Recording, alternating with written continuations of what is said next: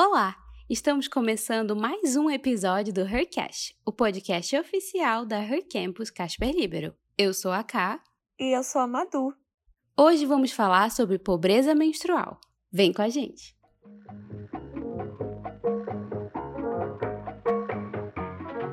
Hercast, um podcast original Her Campus Casper Libero.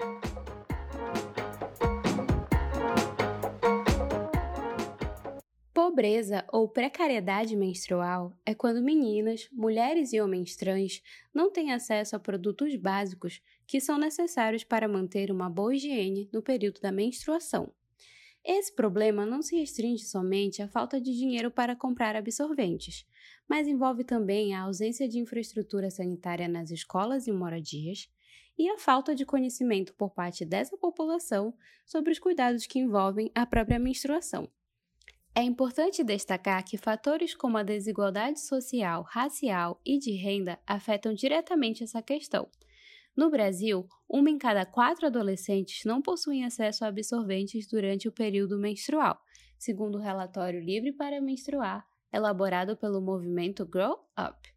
Além disso, cerca de 11,3 milhões de brasileiras são afetadas diretamente pela pobreza menstrual sendo todas mulheres de baixa renda e, na maioria, jovens.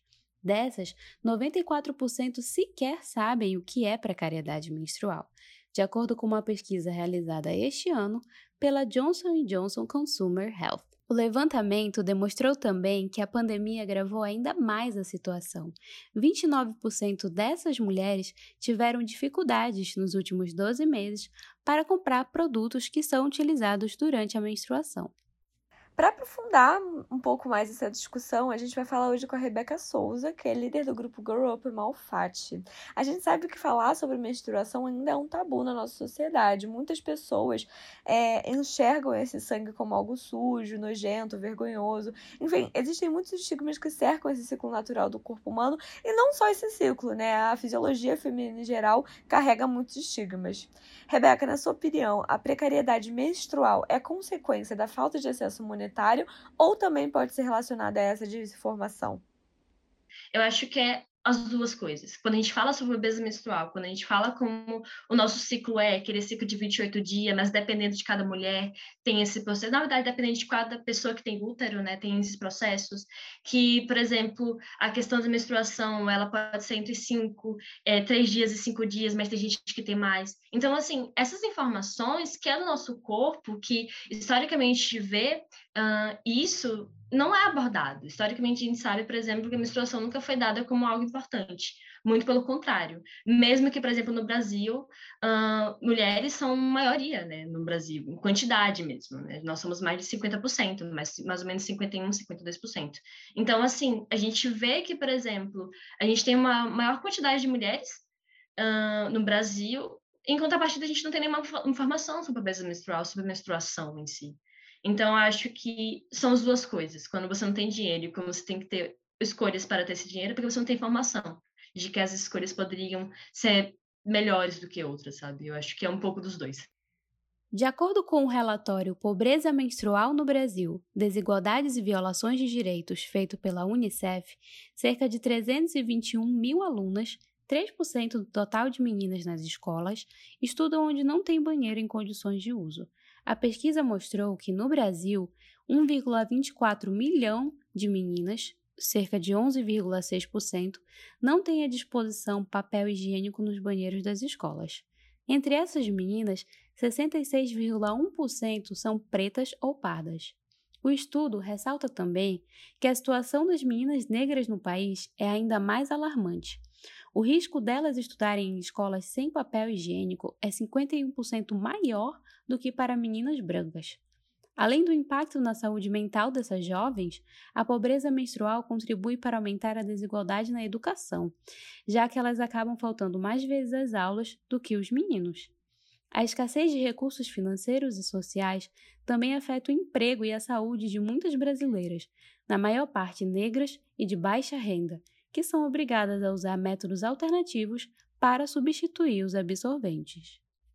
E para abordar com maior embasamento o lado econômico por trás desse debate, hoje recebemos também a Alessandra Benevides, doutor em Economia pela Universidade Federal do Ceará e especialista na área de desenvolvimento econômico, com foco em economia da educação, desigualdade de renda e pobreza. Alessandra, de que maneira a pobreza menstrual agrava a desigualdade social presente aqui no Brasil? Ah, o Brasil ele é extremamente desigual em termos de, de educação, né? E quando você coloca essa pontuação da, da pobreza menstrual, é, você tem aí famílias em situação de vulnerabilidade e que ainda fazem esforço para que as filhas frequentem as escolas, né? Então elas se veem muitas vezes confrontadas em ter que escolher entre a alimentação ou a higiene pessoal. E entre alimentação e higiene pessoal, na maioria das vezes, se escolhe a alimentação. Então, é, essas, essas pessoas que já estão numa situação de vulnerabilidade é, se colocam de maneira a, a, piorar, a agravar essa situação, porque você, é, as meninas deixam de ir para a escola. Né? É um estudo encomendado até pela OIS, OIS né? aquele sorvente da plataforma Tuna, é, mostra que, em média, as, as jovens perdem em torno de 45 dias de dias letivos, né? dias de aula, por questões de menstruação. Então, quando você perde uma aula, a, a faltar a aula, para você recuperar depois, é muito mais difícil. Então, a pessoa já está numa situação de pobreza e de vulnerabilidade, é, e aí você não vai à aula por, porque ficou menstruada, as meninas principalmente, né, assim, mais jovens, é, é, as pessoas mais, mais, mais velhas nem, nem frequentam a aula, não, tem, não teria, aí teria outros tipos de problema, mas as, as mais jovens, né, a partir do, do segundo ciclo, né, do sexto ano até o nono ano e, e ensino médio, essas realmente tem um impacto sobre a sua própria, a sua própria carreira, futuro, né? O seu desempenho escolar. Quando as mulheres não possuem produtos de higiene básico e ainda assim precisam de alguma coisa para cuidar da menstruação, muitas recorrem ao uso de sacos plásticos, roupas velhas, algodão e até mesmo jornal ou miolo de pão, por mais chocante que isso pareça. É aí que a gente consegue perceber, né, muito claramente como a pobreza menstrual atua na saúde física dessas mulheres. Muitas delas, inclusive, foram afetadas por problemas vaginais nos últimos 12 meses. 28% delas tiveram infecção urinária ou cistite, 24% tiveram candidíase, 11% infecção vaginal por fungo e 7% infecção vaginal por bactéria. As que conseguem comprar o absorvente ou só possuem uma quantidade insuficiente para o fluxo acabam precisando ficar horas ou dias com o mesmo absorvente. Segundo esse mesmo relatório do Unicef, que a Ká acabou de citar, meninas afetadas pela pobreza menstrual podem perder até 45 dias de aula por ano por causa desse problema. Alessandra, quais são as consequências econômicas e sociais que a gente pode perceber no Brasil? Às vezes, é, a infrequência ela pode gerar desengajamento. A gente já existem estudos a respeito disso, né? é, do aluno como um todo. Né? Então, nesse caso aqui, a infrequência das meninas, a falta às aulas, pode gerar um, um desengajamento é, que pode levar à evasão na escola.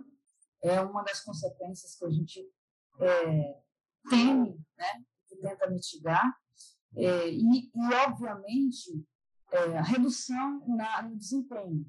Cada dia de aula tem aí um impacto, eu não sei o, cálculo exatamente de, de, qual seria o impacto de um dia a menos letivo aqui no, no Brasil, mas é, tem, tem um impacto é, sobre o desempenho, e, e, é, e, aí essas pessoas vão é, ter uma, uma, uma, habilidade a menos, vão para o mercado de trabalho, é, às vezes sem, sem aquele conhecimento necessário, sem atingir aquele conhecimento necessário, é, muitas vezes não conseguem os postos de, de, de, trabalho, a remuneração que deveria ter se tivesse frequentado a aula direitinho, né? se tivesse ido a todas as, é, as, as aulas e, e, não tivesse perdido conteúdo.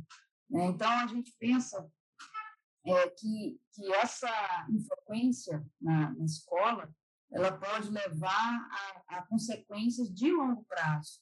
Né? É, a gente está falando aí de um Enem, por exemplo, que você perdeu conteúdo, você não conseguiu recuperar é, e não consegue fazer uma questão, algumas questões do Enem e não consegue entrar para uma universidade, por exemplo, que, que tem um impacto direto né, no, na vida futura desses jovens.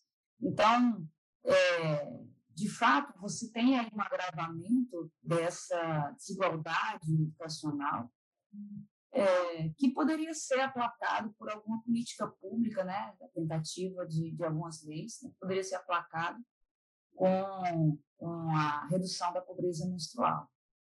Rebeca, considerando a importância do debate público para alcançar uma solução justa em relação a esse problema, na sua visão, por que ainda não discutimos largamente políticas públicas de combate à pobreza menstrual? Nossa, que ótima pergunta. Assim, eu acho que, primeiro, é uma coisa meio óbvia: a maioria das pessoas que estão no poder, de alguma forma, são homens, né? A gente só teve, por exemplo, no Brasil, até hoje, uma mulher presidenta, que foi a Dilma.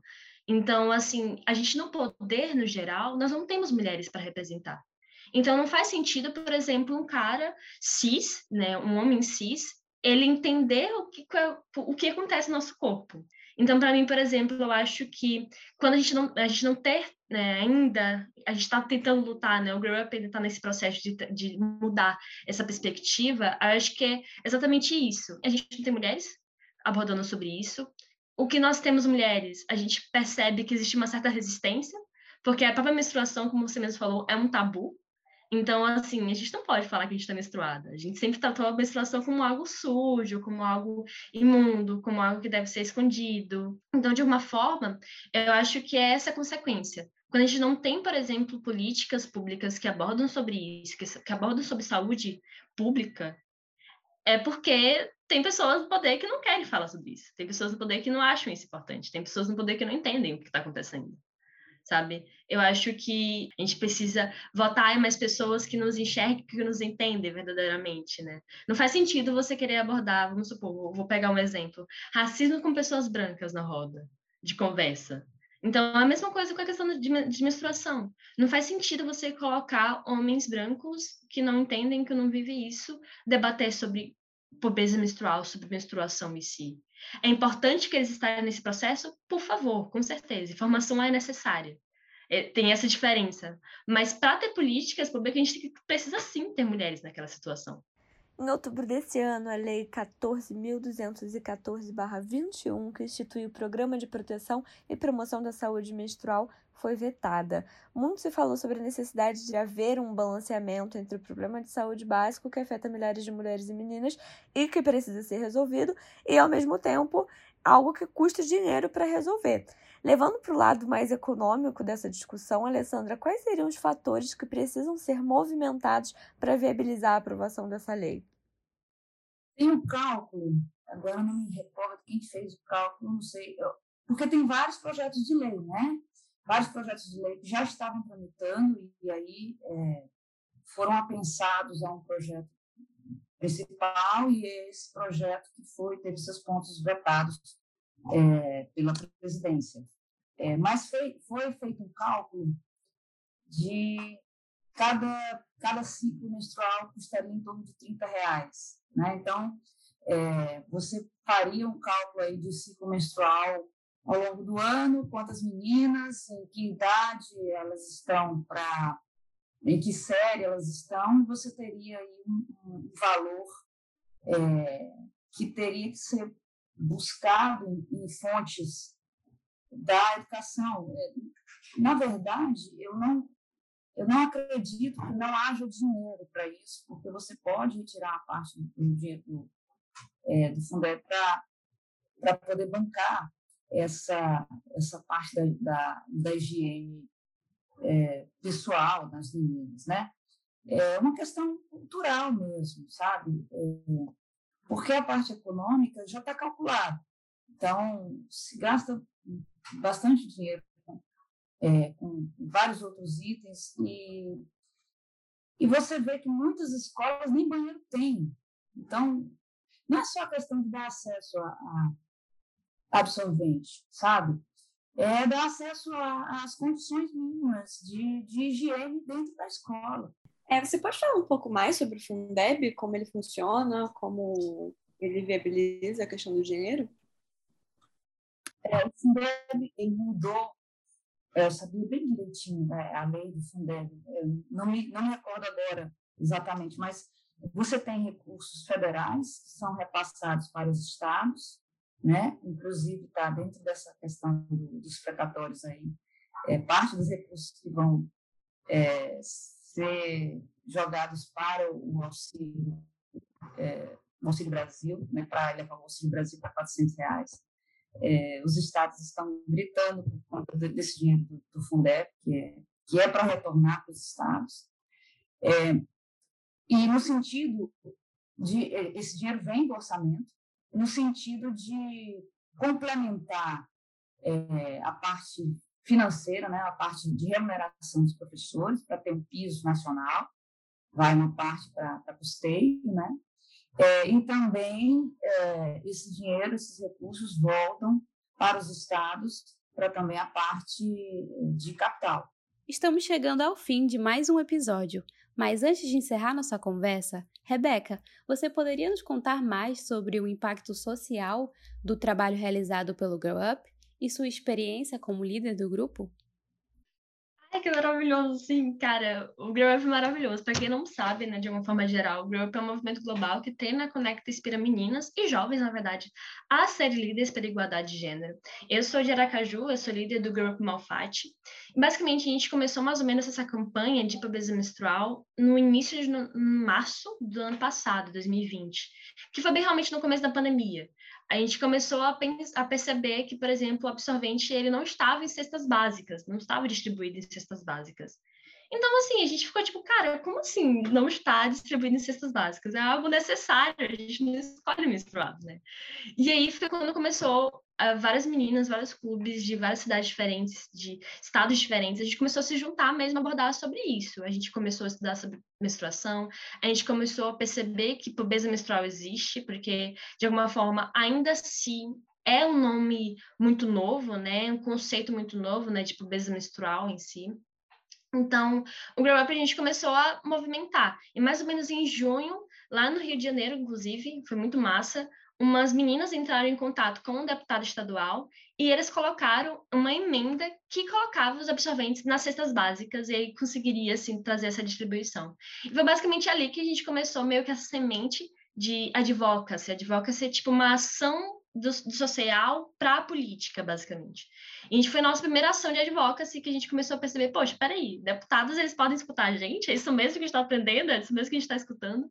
E aí foi quando vários estados começaram a tratar, eu sou de Sergipe, eu sou de, de Aracaju, Sergipe. Então, por exemplo, no meu estado, a gente está em contato com a deputada estadual também, com uma deputada, para abordar sobre a questão de distribuição. Hoje, nós temos mais de 12 estados que, por exemplo, metade deles já estão sancionados, já estão aprovados pelo governador, já estão, por exemplo, tentando ser implantados na vida real.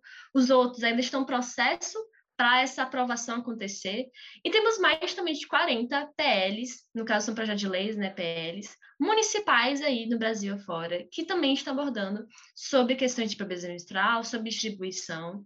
Então, basicamente, Girl Up, é meio que uma semente que gerou frutos, assim, sabe? São meninas de 13 anos, de 16 anos, de 17 anos. Atualmente eu tenho 18, mas eu, como foi no passado, eu tinha 17 que a gente começou a pensar, não, a gente pode fazer isso, meninas também podem estar nesse processo, fazer parte disso, faz parte da nossa história de alguma forma. E querendo ou não, quando a gente vê, por exemplo, né, numa escala de igualdade, direito de meninas é um pouco menor do que direito das mulheres. Porque mulheres, por exemplo, querendo ou não, elas podem trabalhar. Uma menina de 13 anos não pode trabalhar para conseguir um absorvente.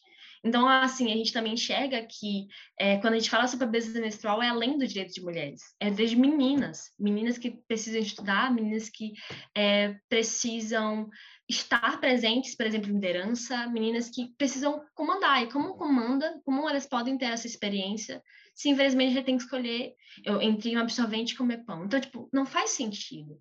E aí, por exemplo, a gente está nesse movimento maravilhoso no Brasil, é, que é fantástico, com meninas de vários lugares. A gente, tá, a gente fez arrecadação também de absorvente, nós tivemos arrecadação, tivemos mais de 100 mil é, saquinhos de absorventes arrecadados, distribuídos em sete estados. Na minha cidade, cada clube também, de alguma forma, também fizeram uma arrecadação. Eu, no meu clube, nós fizemos uma arrecadação de absorventes e conseguimos arrecadar mais de 100 mil absorventes. Então, ou oh, 100 mil não, perdão, mais de 1.600 absorventes. Então, assim, é muito massa ver isso acontecendo, sabe? Muito massa ver essas líderes comandando, a gente conversando, a gente compartilhando isso. Obviamente tem dias de vitória, como também tem dias de, de, de derrota.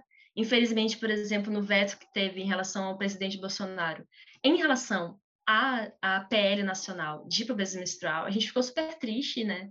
Porque, poxa, é o que a gente está trabalhando diretamente. Então, é, ver, por exemplo, meninas tristes, mas que a gente tá querendo não, mas bora continuar, bora fazer alguma coisa, bora fazer acontecer, é muito massa. Eu acho que eu, como líder, além de estar né, à frente dessa liderança, que é o do LIFA Menstruar, que é o nome da nossa campanha, da nossa plataforma também, inclusive acessem o livromenstruar.org, é a nossa plataforma que a gente está falando diretamente sobre pobreza menstrual. Então, acho que eu, como líder, por exemplo, para mim foi um crescimento muito gigantesco de estar conversando com vereadores, com deputados, né, de estar lá presente, conversando com eles e vendo que eles são acessíveis, e ver, por exemplo, o Grow Up como essa instituição crescendo cada vez mais. De alguma forma, a gente está sendo pioneiro, né? A gente começou esse processo de abordar livremente sobre o peso menstrual. Eu fico muito feliz, eu fico muito honrado de ver o trabalho que a gente está fazendo. Então, para mim, eu acho que é isso, sabe? Eu acho que o Grow Up está movimentando cada vez mais. A gente não vai parar, 2021 é só uma sementinha, 2022 está vindo com mais coisa, com mais PLs, com mais é, pressões né, sociais em relação a isso. E cada vez mais a gente vai conseguir falar sobre a pobreza menstrual e, bom, até que todas, né, e que todos e todes sejam livres para menstruar. Eu acho que esse é o nosso, o nosso foco. Muito obrigada, Alessandra, Rebeca, e obrigada a você que nos escutou até aqui. Eu espero que tenham gostado e a gente se vê no próximo semestre. O Hercast é uma produção de Julia May, Kalili Isse, Mariana Rossi, Clara Flacker e Maria Eduarda Castro. Esperamos que tenham gostado e até a próxima!